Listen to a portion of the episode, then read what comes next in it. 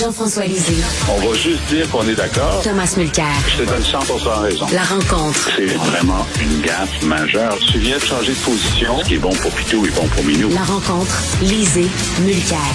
Alors, euh, Jean-François, dans ma chronique, j'avais écrit que les gens votent CAC parce qu'on aime ça faire des petits tours de ponton, put, put, put. Toi, tu dis qu'on aime l'eau tiède. Aujourd'hui, dans ta chronique du devoir, tu dis qu'on aime ça l'eau tiède et la CAC. C'est pour ça qu'on a voté CAC. Oui, tout à fait, parce qu'il y avait des saveurs quand même assez fortes, hein, euh, avec Éric Duhem et le, PQ, QS, mais on a choisi l'eau tiède. Ce qui m'a vraiment surpris, c'est que le nombre d'électeurs qui a, qui a voté pour la CAQ a augmenté, a vraiment augmenté. Le nombre d'électeurs qui ont voté libéral a, baissé. Le nombre pour QS et le PQ ont aussi baissé. Le seul qui a fait vraiment une percée importante, un demi-million de personnes de plus que la dernière fois, c'est Éric Duhem. Évidemment, il n'y a pas de siège. Mais tu comprends, en 2018, lorsqu'on votait CAC, c'est parce que euh, il y avait quelque chose d'effervescent. On allait se débarrasser des libéraux. Mhm. C'était du vrai changement. Alors là maintenant, ils ont dit non, non, on va juste continuer. On n'a rien de pétillant à vous offrir. C'est juste, on va, qu'est-ce que, on va continuer à faire quoi? La même chose qu'avant, mais plus longtemps. Puis cette offre avec une, une campagne de publicité, c'est-à-dire la campagne électorale la pire, puis les gens ont dit oui, c'est vrai que c'est la pire campagne de publicité pour cette eau tiède, mais on va le prendre quand même. Alors c'est vraiment euh, c'est un choix là. C'est mm. on a choisi l'eau tiède avec, euh, beaucoup d'enthousiasme. Mais, mais, mais euh, Tom, est-ce que ça ne va pas avec le vieillissement de la population? Hein? Plus on vieillit, euh, moins on est aventureux, moins on déteste les grosses vagues, plus on aime les pontons, moins on, moins on aime les motos marines. ouais, c'est bien dit, mais je pense qu'il faut mettre un peu d'eau tiède dans notre vin lorsqu'on fait cette analyse-là. Je m'explique. Une campagne électorale se joue à plusieurs niveaux en même temps. Bon, le niveau le plus visible pour le public, ce sont des choses comme les publicités, les performances lors des débats et ainsi de suite. Est-ce qu'on peut dire que ça, c'était pourri? À la CAQ, Legault avec euh, son visage en queue de poule au premier débat, euh, lamentable euh, campagne publicitaire. Mais l'autre niveau, où il y a un seul parti politique au Québec et je dirais un de seulement deux au Canada qui savent jouer le jeu à ce niveau-là, c'est le niveau où tu es en train de connecter avec les gens dans leur inconscient, dans ce qu'ils pensent, dans ce qu'ils vivent. Et il y a un seul joueur sur la glace à ce niveau-là, et c'est la CAQ de François Legault. Il a des gens autour de lui qui, au jour le jour, pendant la pandémie, pendant les, choses normales de la politique, mais surtout en campagne électorale, sont à un niveau complètement autrement euh, élevé. L'autre parti au Canada, c'est les conservateurs avec Pierre Poilievre. L'équipe qu'il a ralliée autour de lui s'est joué le même tour. Je vais donner un, un, seul exemple.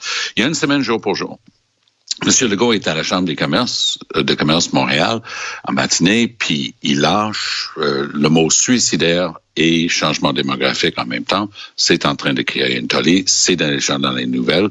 Puis peut-être vous le savez, mais moi je cherche depuis une semaine de savoir d'où est sorti une déclaration faite lors d'un débat radio-canadienne à Trois-Rivières la semaine avant. Les gens disent, ben, c'est Radio-Canadien, donc ça doit être à Radio-Canada.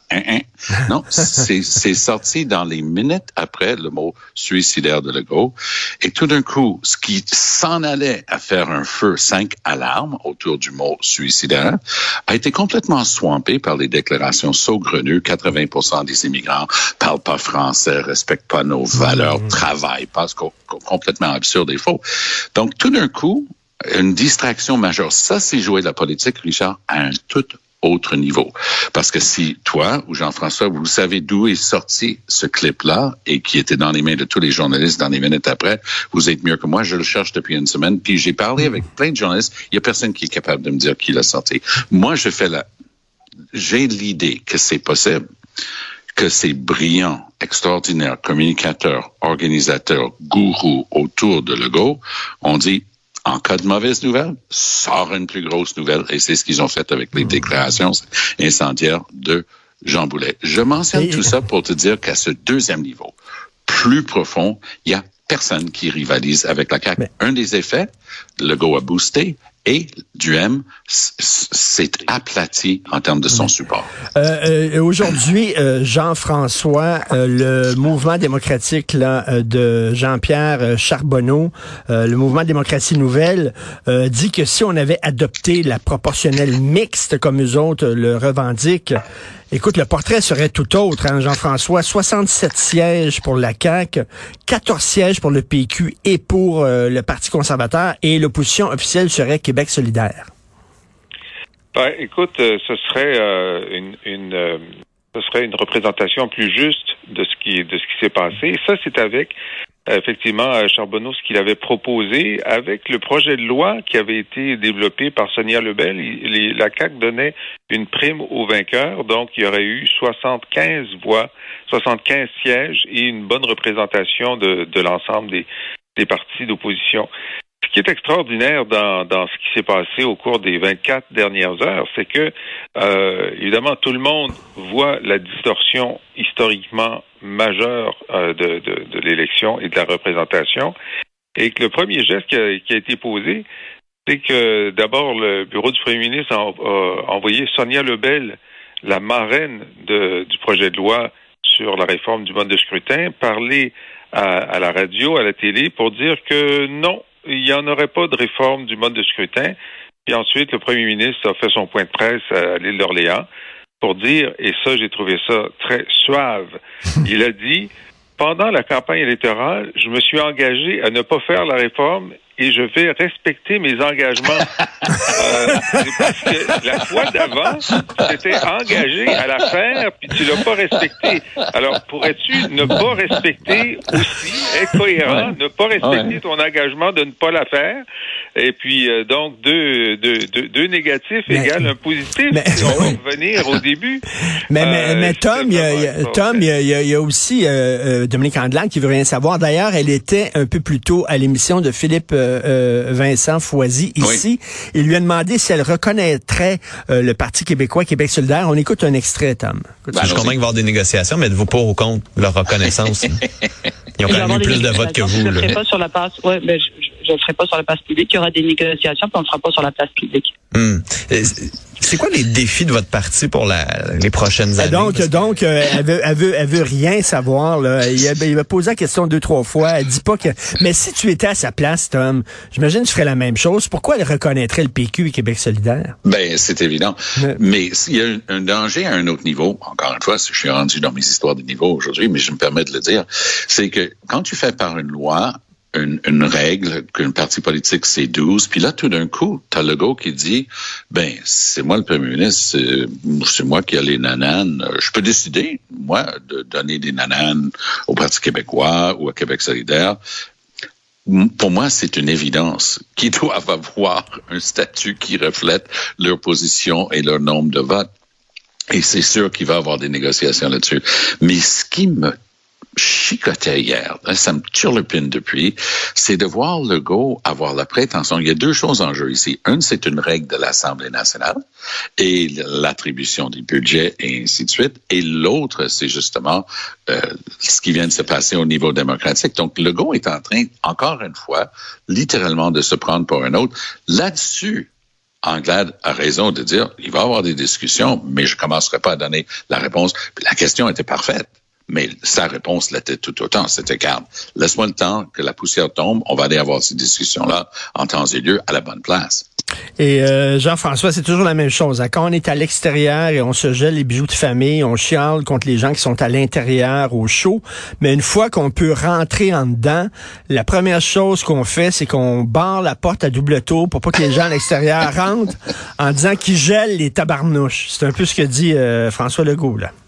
Ben, c'est un peu plus euh, compliqué. Effectivement, si on joue à la politique brute, ok, euh, et ça prend euh, ça prend l'unanimité, je pense, des partis pour euh, décider de déroger à la règle, euh, ce, ce serait ça. Mais heureusement, au Québec, de- depuis un certain temps, on ne joue pas à la politique brute, on, on fait preuve de magnanimité.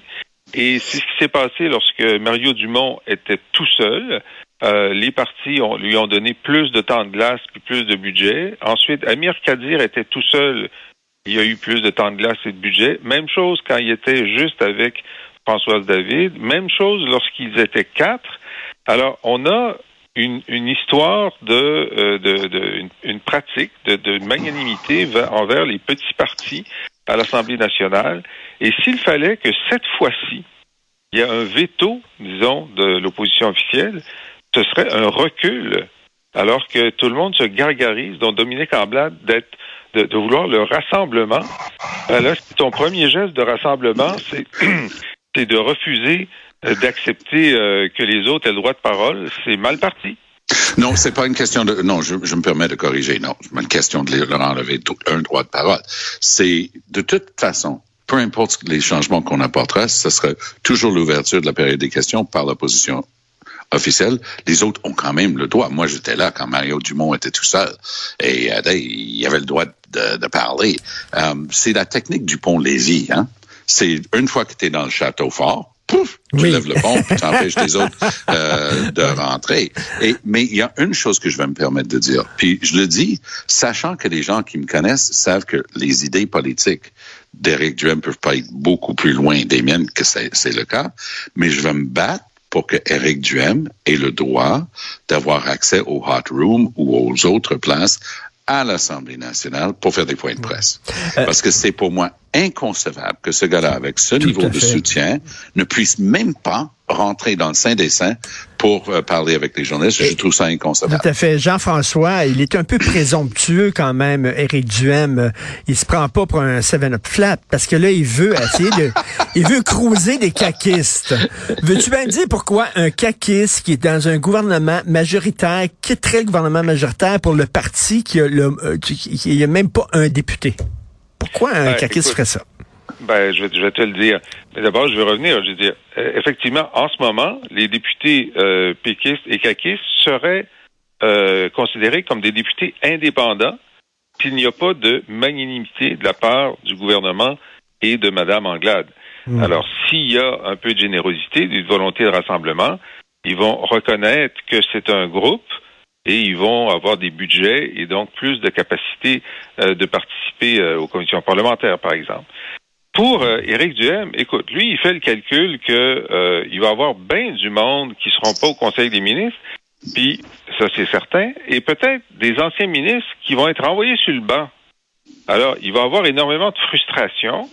Et puis il dit bon, est-ce que vous aimez mieux être la plante verte pendant quatre ans, puis que personne ne va parler de vous, ou voulez-vous être la vedette du Parti conservateur comme Camille euh, comme euh, Claire, Claire Sanson l'a été pendant pendant deux ans Sanson. et être aux nouvelles tous les jours. Alors c'est ça. Ben oui, mais euh, Tom, euh, c'est vraiment le petit poisson dans un très gros aquarium où tu vas être un gros poisson dans un petit aquarium. Qu'est-ce qui est Moi, je pense qu'Éric Duhem connaît la nature humaine plus que bien du monde, parce que non seulement c'est vrai qu'il risque d'avoir d'anciens ministres qui ne sont pas au, au, Conseil des ministres. Mais dans, toute ma carrière, je n'ai jamais rencontré une seule personne qui était candidate dans une élection qui pensait pas qu'il avait l'étoffe d'un ministre ou d'une ministre. C'est la nature humaine. Puis il y a des gens qui capotent. J'en ai vu quitter la vie politique, je nommerai pas, là, parce qu'ils étaient tellement peinés c'est le cas de le dire, c'est même pas frustré, c'est de la peine euh, d'avoir travaillé souvent longtemps en opposition, puis pouf, tout d'un coup, Conseil des ministres, puis t'es pas là-dedans. Alors, euh, oui, c'est la nature humaine qui va jouer ici. Duhem est en train de montrer que c'est un vrai schnorro, parce que je pense qu'il a tout à fait raison. Il va avoir un autre Claire Sanson, ou Camille Sanson, selon le cas. mais euh, mais euh, non, il, il, je suis persuadé qu'il va être capable d'aller jouer du voodoo avec quelqu'un qui va être très, très, très frustré. Alors, alors euh, Jean-François, il va dire à, à, Samson, au lieu de te faire couper les cheveux euh, à la caque, reste euh, avec nous autres, viens avec nous autres, et tu vas pouvoir garder tes cheveux longs et ta force. Exact. Ça devrait, à mon avis, ça devrait être interdit. Ça devrait être interdit lorsque tu viens d'être élu sur ben une oui. bannière et qu'une autre bannière, contre une autre bannière, euh, tu devrais pas pouvoir changer de bannière en cours de mandat Euh, sinon, tu retournes en élection. Parce que les gens ont choisi un caquiste, ils n'ont pas choisi un conservateur. Tout à Et fait. tout à coup, ils se retrouvent avec un conservateur. Alors, c'est profondément antidémocratique. Tout à fait. Merci beaucoup à vous Allez. deux. On se reparle demain. Merci. demain. À demain. Si vous voulez lire les commentaires de Jean-François Lisée sur son excellent blog ou alors euh, vous abonner euh, à son excellent balado auquel je suis abonné, euh, il commente l'actualité et il revient sur les grandes dates de l'histoire du Québec. Allez sur la boîte